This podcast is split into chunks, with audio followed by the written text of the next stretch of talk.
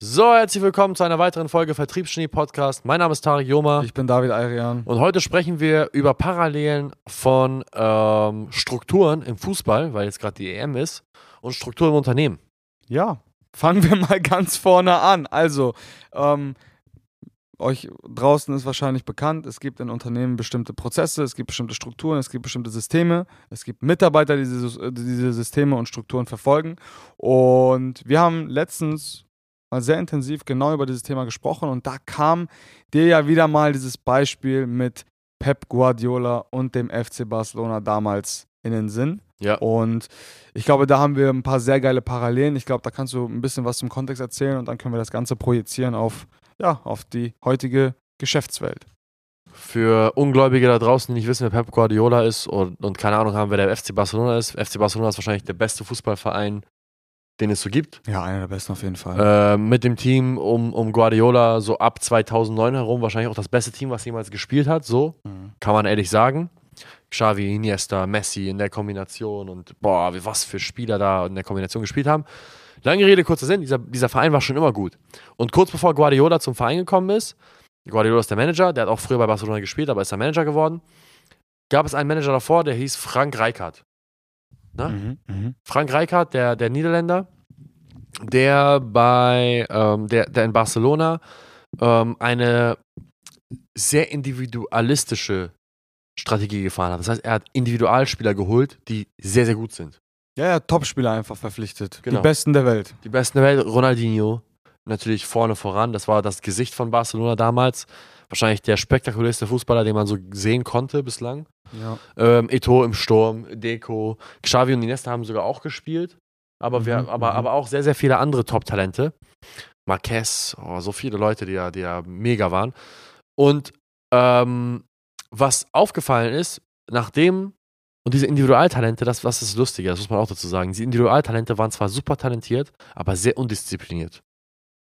Ronaldinho ist da das beste Beispiel. Ronaldinho allen voran. Der Mann war so hypertalentiert, dass der sich gar keine Mühe geben musste, wirklich irgendwie hart zu arbeiten. Der war, der, der, der, der, der hat kurz vor dem Spiel ähm, nochmal noch mal Sex gehabt mit einer Frau, was ja offensichtlich, was, was auch bewiesen ist, dass Sportler das nicht machen sollten, weil das tatsächlich den Körper schwächt.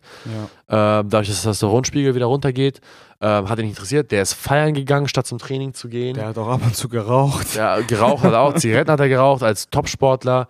Der hat es auch nicht interessiert, dass er, dass er mal besoffen zum Training kam. Den hat es einfach nicht interessiert. Aber was Frank Rijkaards System halt eben war, war halt auf die Individualspieler ausgelegt. Er war halt davon, darauf angewiesen, dass Ronaldinho spielt, weil Ronaldinho so gut war, er konnte es nicht, er, er, es würde nicht funktionieren, dass er Ronaldinho auf die Bank setzt. Ja. Genau das gleiche war es bei Eto. Ich weiß nicht, ob Eto extrem undiszipliniert war, ich glaube eher nicht. Ja, weiß ich auch nicht. Aber das Spiel von Rijkaard war sehr, sehr stark auf Individualleistungen von den Personen ausgelegt. Das heißt, das System hat sich nach den Spielern gerichtet. Das System wurde so gedreht, dass Ronaldinho derjenige war, der den Ball bekam. Ja. Das System wurde so gedreht, dass Ronaldinho den Ball bekam in der Mitte und den Ball zu Eto in die Spitze spielen konnte, über lange Pässe. Das war immer das Gleiche. Ja, und das System war auch so, dass man Ronaldinho an der Mittellinie den Ball gegeben hat und der dann da irgendwie zehn Spieler austanzen musste Ja. und dann Tor schießen musste. Wenn Genau. das nicht jedes Spiel passiert ist, dann wurde es schwierig so. Genau. Und manche Unternehmen funktionieren auch genau. Wenn man einmal kurz die, das zum Unternehmen spannen möchte, den Bogen nehmen möchte. Manche Unternehmer, die, mit denen wir sprechen, die haben ihre gesamte, ihr, ihr gesamtes Unternehmen auf ihre Topspieler ausgerichtet, sie, wo sie meistens sie selbst sind. Am allerschlimmsten ist, wenn sie einen Topspieler haben, der ein Angestellter ist, auf den sie angewiesen sind. Mhm. Wie ein Vertriebler, der den gesamten Abschluss macht. Das ist der Tod, weil dann hat der Vertriebler einen Hebel in der Hand, dem, den er einfach immer wieder bedienen kann. So, ich hätte ganz gerne mehr Provision. Nein, kriegst du nicht. Ja, dann gehe ich halt. Okay, doch. Ich hätte ganz gern das und das Auto. Nein, kriegst du nicht. Ja, aber wenn ich, wenn, aber dann gehe ich zum Konkurrenzunternehmen. Ja, gut, hier hast du. Ach, eine Tankkarte dazu wäre auch super. Und, und so weiter und so fort. Auf jeden Fall, der Hebel ist da viel zu groß. Ja. Aber was öfter vorkommt, ist, dass die Leute das System um sich herum bauen. Weißt du? Wie, wie es auch vor, vor kurzem noch bei uns war. Ja, 100 Prozent. Ja, und ähm, mir fällt gerade dazu eine sehr, sehr geile Parallele ein, beziehungsweise ein, ein Beispiel, was ich vor kurzem in, wieder mal in Ray Dalios äh, Buch gelesen habe. Er selber sagt immer, und er hat ja eine sehr, sehr, ja, krasse Unternehmensstruktur und ein ganz, ganz striktes System in seinem Unternehmen. Und da wird auch immer wieder gesagt, hab für jeden, das ist jetzt ein kleiner, kleiner Exkurs, hab für jeden Spitzenvertriebler oder für jeden Spitzenmitarbeiter immer eine Ersatzperson, damit man nicht in ein Abhängigkeitsverhältnis zu der einzelnen Person kommt. Aber, das, das ist jetzt mal off-topic, sage ich mal. Ähm, dann, jetzt spannen wir wieder das Beispiel zum Fußball. Ja. Kam Guardiola. Dann kam Guardiola und Guardiola war jemand, der eine komplett gegenteilige Philosophie verfolgt hat. Er hat gesagt, die Spieler richten sich nach dem System, nicht das System nach den Spielern. Frank Rijkaard hat das System nach den Spielern umgebaut. Er hat das System umgebaut, sodass Ronaldinho perfekt seine Talente ausüben kann. Guardiola hingegen hat darauf geschissen. Der hat gesagt, ich habe ein System in place, das funktioniert und ich will nicht in die Abhängigkeitsposition kommen, dass, dass Ronaldinho nicht zum Training kommt und er einfach auf mich kacken kann und zu jeder Zeit eine Gehaltserhöhung fordern kann, ohne dass ich das, was dagegen, was dagegen machen kann. Ich baue ein System, den, wo ich jeden einzelnen Spieler austauschen kann. Ja. Wann ich lustig bin. Ja. Und so ist das System Tiki-Taka entstanden. Und Tiki-Taka, einige Leute werden sagen, okay, das System ist um, um Messi gebaut. Ja, ist es, weil Messi wahrscheinlich der beste Spieler aller Zeiten ist, unter anderem, ja. Ähm, aber ich bin mir auch ziemlich sicher, dass andere Topspieler Messis Rolle einnehmen können. Hätten sie vielleicht nicht die Leistung erbracht wie Messi. Hundertprozentig nicht. Es gäbe keine spektakulären Solos.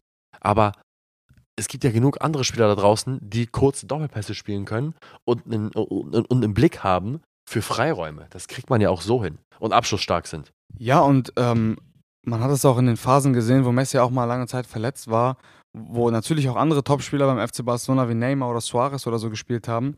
Nichtsdestotrotz haben die immer noch sehr starke äh, Teamplays gehabt und haben trotzdem äh, immer an der Tabellenspitze äh, gekämpft, auch ohne Messi. Das haben die auch schon oft genug unter Beweis gestellt. Ja. Und das Wichtige bei der ganzen Sache ist, ein System ist immer ein System. Das ist irgendwo eine Maschine, es ist mechanisch und das funktioniert. Und du bist, bei, wenn, du, wenn du angewiesen bist auf einzelne Top-Spieler, bist du auch immer angewiesen auf menschliche Schwäche, sag ich mal. Und Ja. du bist immer anfällig für menschliche Schwäche. Und es ist viel unwahrscheinlicher, dass elf Spieler am selben Tag einen schlechten Tag haben, als ein einziger. Ja. So, und wenn aber dein, der Erfolg der Mannschaft von, von allen elf Spielern fast gleichmäßig abhängt, weil das System es eben so hergibt, dann ist die Wahrscheinlichkeit, dass wenn ein Spieler oder zwei Spieler mal am selben Tag einen schlechten Tag haben, dass die Mannschaft trotzdem gewinnt, viel, viel höher, als wenn ein ganzes System darauf aus ist, dass Ronaldinho einen riesen Solo macht und Ibrahimovic einen geilen Fallrückzieher macht oder sowas. Ja.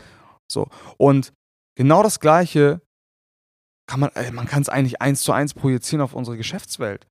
Es ist einfach so, dass die meisten Geschäftsführer entweder einen Spitzenperformer haben in ihren Unternehmen, der sie halt ausbringen kann, weil er halt nur mal die ganzen Abschlüsse macht und das Geld reinholt.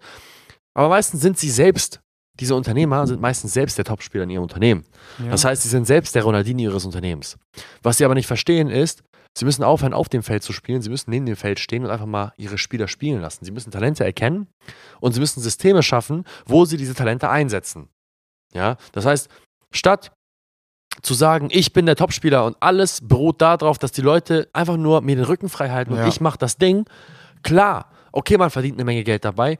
Klar, man kann sich dabei gut fühlen. Klar, man bürstet damit sein Ego. Klar, man ist dann der Chef-Chef.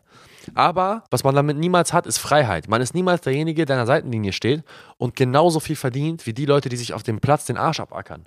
Und der gesamte Druck wird sehr, sehr unproportional auf dir drauf liegen, wenn du der Starplayer bist Ja. in deinem Unternehmen. So, viel besser ist es jedoch, so denken wir, wenn man den Druck mal ein bisschen umverteilt und jedem Einzelnen ein, ein bisschen eine kleine Last, sage ich jetzt mal, aufbürgt. Aber eine klar definierte Last. Eine klar definierte, kleinere Last, mit der er zu jeder Zeit, auch wenn er mal einen schlechteren Tag hat, umgehen kann, anstatt den gesamten Rucksack voller Sorgen nur auf deinem Rücken zu tragen. Ja, hundertprozentig. Und das ist das allerwichtigste Unternehmertum.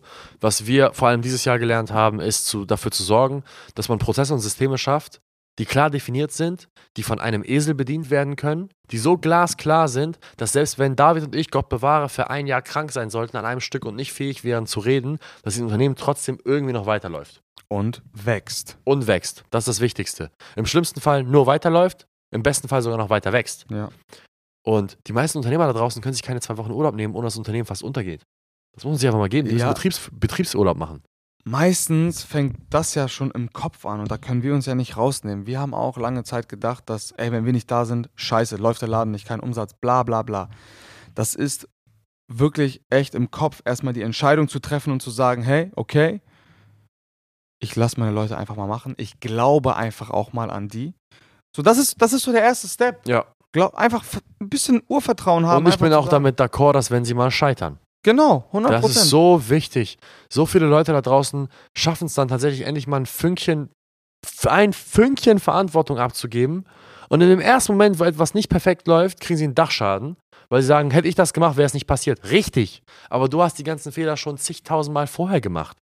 Hör auf, den Leuten einen Bürger aufzudrücken, dass sie deine Erfahrung haben sollen, ohne dass sie die Erfahrung gemacht haben dürfen. Es ist auch unmöglich, dass sie, also fast unmöglich, dass sie denselben äh, Fortschritt in derselben Zeit machen. Also ein Mitarbeiter und ein Geschäftsführer, der das Ding von null auf aufgebaut hat. Die haben unterschiedliche Lernzyklen. Das ist völlig normal. Die Emo ein, ein, das Wachstum oder Fortschritt wird ja immer gefördert durch, durch Emotionen, durch eine, durch eine emotionale Verbindung zu der, zu der Situation. Wenn du als Geschäftsführer damals, so war es halt bei mir, kaum Geld hattest und unbedingt die Sales Calls als Beispiel oder die Strategiegespräche äh, unbedingt in Closes verwandeln musstest, weil du sonst eben Schwierigkeiten hattest, die Miete zu zahlen, hast natürlich einen ganz anderen emotionalen Schmerz, als wenn du als Angestellter zwei, drei Sales Calls verkackst, weil dein Grundgehalt kriegst du trotzdem und das ist nicht abhängig von deiner Leistung. Ja. So, das ist natürlich normal, dass du eine ganz andere emotionale Verbindung hast und das ist auch völlig in Ordnung. Man kann nicht erwarten, dass jeder, den du einstellst, der für dieses Unternehmen brennt, äh, denselben emotionalen Fortschritt macht, wie du es tust. Ja. Das, ist, das ist völlig in Ordnung. Das muss man auch einfach akzeptieren. Das stimmt. 100%. Ja. Und um das Ganze einfach mal abzukürzen, weil darüber kann man tagelang reden eigentlich, ähm, ist es essentiell wichtig, wenn man Interesse daran hat, tatsächlich irgendwann mal dafür zu sorgen, dass man nicht mehr aktiv nonstop da sein muss und dass man vielleicht, obwohl man aktiv dabei sein möchte, nicht darauf, das Unternehmen nicht darauf angewiesen ist, dass man aktiv da sein muss. Das ist das, ist das Schöne, zu wissen, dass selbst wenn, wenn Gott bewahre irgendwas passiert, dann dann, dann, dann, dann, dann, dann geht es wenigstens den Mitarbeitern hier gut, weil sie weiterhin eine feste Arbeitsstelle haben, auf die sie sich zählen, auf die sie sich verlassen können, dass sie am Ende des Monats auch ihr Gehalt bekommen. Ja. Weil das ist deutlich wichtiger. Man sollte nicht sich so einen Bürgen auf, auf, auf, aufhängen, ähm, wo, wo, man, wo man ganz genau weiß, okay, wenn ich mal irgendwie weg sein sollte vom Fenster für ein paar Wochen, dass meine Mitarbeiter acht Wochen später kein Gehalt mehr bekommen können und ihre Miete nicht zahlen. Das ist, ein, das ist etwas, womit ich nicht, abends nicht schlafen möchte. Haben wir sehr lange, kommen wir auch gut mit klar, weil wir sehr empathie, also weil ich sehr empathielos bin und weil ich äh, ja, nicht wirklich emotional äh, gesteuert bin. Aber ich bin mir ziemlich sicher, dass es sehr, sehr viele Leute erdrücken könnte. Und ich bin auch ganz ehrlich, selbst ich kann besser schlafen, schlafen nachts, weil ich jetzt weiß, dass wenn ich für die nächsten acht Wochen fehle, wird sich nicht viel ändern.